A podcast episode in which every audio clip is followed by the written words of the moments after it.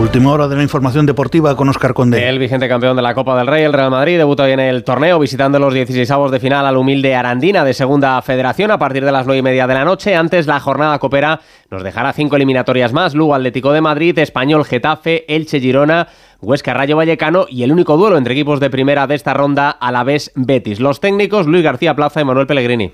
Yo creo que estos equipos en estas competiciones ven una oportunidad de, hacer algo bonito, como diría yo, de, esa segunda línea de, después de Madrid, Barça y Atlético, ¿no? Y que tienen estas competiciones con una ilusión tremenda. Sería malo, por supuesto que sería malo, a pesar que el sorteo, claro, no nos favoreció mucho, nos tocó el único equipo de primera y además de visita, pero si queremos, por supuesto, aspirar a más, tenemos que poder dar la cara y tratar de clasificar.